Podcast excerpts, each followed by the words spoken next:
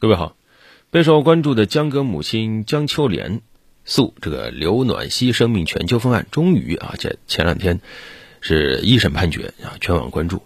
刘暖希啊，原名刘鑫，被判赔江秋莲六十九点六万元啊。这个江歌这个案子呢，这几年每次有动静啊，都会上热搜啊。其实从常理来看，整个案情非常清晰，对他的认知不应该有什么分歧，但事实恰恰相反。围绕这个案子，相关的争执和撕裂非常非常的深啊，甚至可以说江干发生这几年来，双方阵营的这个网络暴力混战都没停过啊，愈演愈烈。在承受丧女剧痛以后，江歌的母亲江秋莲呢，还在遭受到持续不断的人为的外部伤害。你比如说这个刘暖希啊，曾经在节日期间还有意向江歌的母亲发过“阖家团圆，新年快乐”这样的信息啊，还发表过一些刺激性的言语啊，发私信问过。江哥的母亲写馄饨好不好吃啊？更有甚者说是要炖鸽子汤啊，寄鸽子肉给江哥，这就是冲着戳人心窝子最软的地方去的。那么这次啊，终于是一审判决了。那么首先大家会说，为什么是民事诉讼？为什么没有刑事诉讼呢？啊，原因是从整个案子来看，主观上你不能认定说是刘鑫有杀人的故意，客观上刘鑫也没有实施杀人的行为啊。最后杀人是谁呢？呃，前男友陈世峰啊，他和陈世峰不能构成共同杀人犯罪，所以不构成刑事犯罪，自然也就不能提起刑事诉讼啊。那么，为什么民事诉讼在国内提呢？这事儿不是发生在日本吗？那么，根据我国民事诉讼法规定，虽然说本案侵权行为地是在日本，但是本案刘鑫的这个住所地在山东省青岛市城阳区。所以，城阳区法院对本案有管辖权啊。另外，我根据我国的这个涉外民事关系法律适用法的规定，侵权责任适用侵权行为地法律，但是当事人有共同经常居住地的，那么就适用共同经常居住地法律啊。侵权行为发生以后，当事人协议适用法律的，按照其协议。所以，你看，本案虽然说侵权行为地在日本，但是本案双方当事人共同经常居住地是在中国。同时，法院也是认定双方在起诉、答辩、审理中都依据中国法律，所以法院可以适用中国法律来审理本案啊。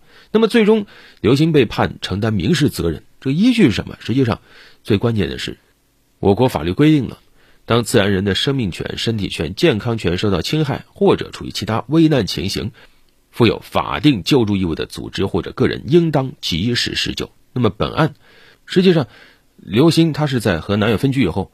自己主动要求住到江哥租的房子里去的，案发当天还要求江哥在地铁等他两个小时，以便提供对他的保护。双方在友情的基础上是形成了一定的救助关系啊。那么，刘星对吧？他作为危险的引入者和被救助者，理所应当要对江哥负有必要的告知、注意义务和安全保障义务。说的更直白一点吧，对吧？江哥在你刘鑫无家可归的时候收留了你。在你遇到危险的时候，等你两个小时，那么江哥遇到危险，你就不能够仅仅只是关门自保，而在江哥可以说是为你而死以后，那么你对江哥的家人就有特殊的义务。但是呢，最后看到刘星在已经预知啊有侵害危险的时候，知道这个前男友是很危险的要来了，却没有把这个事态的严重性和危险性告知江哥，还阻止了江哥报警，可见。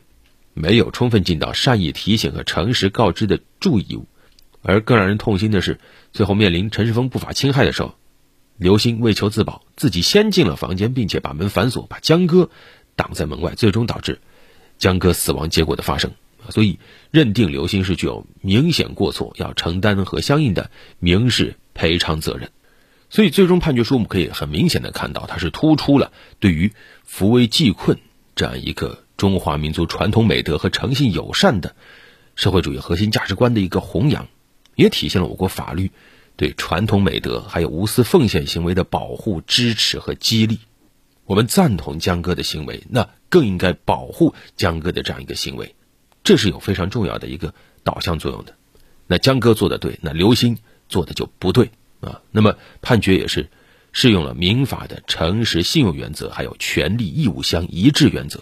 啊，同时也依据了《民法通则》还有《侵权责任法》相关规定啊，作为案件的事实和适用的法律依据啊。所以这个案件到目前为止可以说是暂时告一段落。但整个事儿还没完。那紧接着大家还会关注了，那刘鑫这是民事责任，那么还有陈世峰呢？啊，陈世峰因为犯恐吓罪和杀人罪，在二零一七年已经在日本被判了有期徒刑二十年。那么现在就是陈世峰他未来会出狱，他很可能回国，那能不能继续对其追责？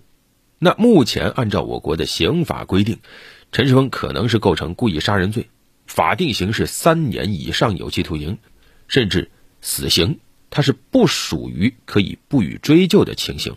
那么。虽然经过外国审判，但是仍可以依照我国刑法追究。但是，他在外国已经受过刑法处罚，那么依法可以免除或者减轻处罚，所以继续追责是有法律依据的。但是到底怎么判，判何种刑法处罚，还要根据案件的具体情况，这个由司法机关来判定。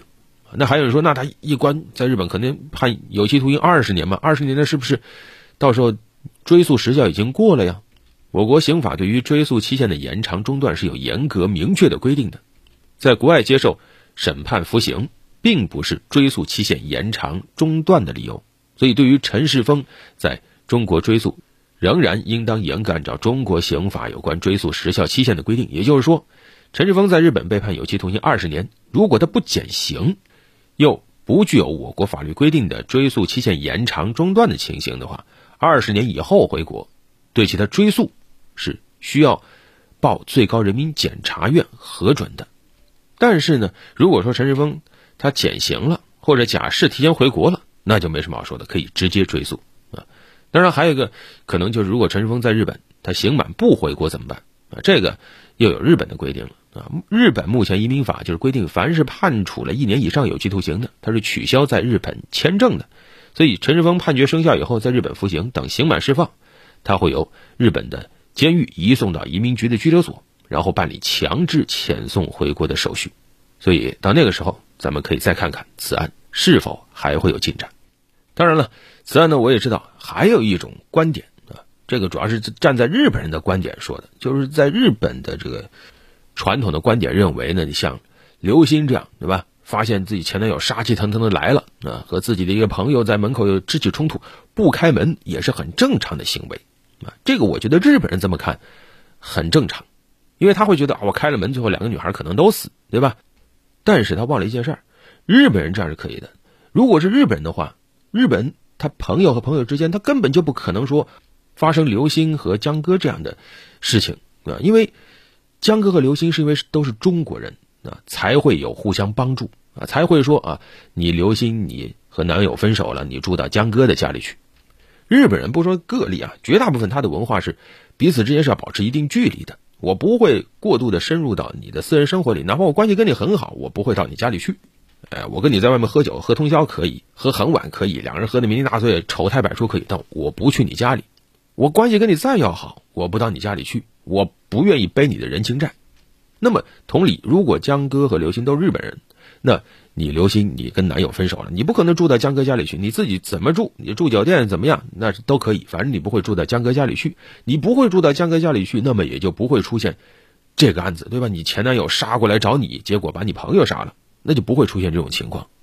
而正是因为江哥和刘鑫都是中国人，咱们中国人就是你一旦遇到这个困难了，就不说我跟你关系有多铁，那我都是能帮则帮。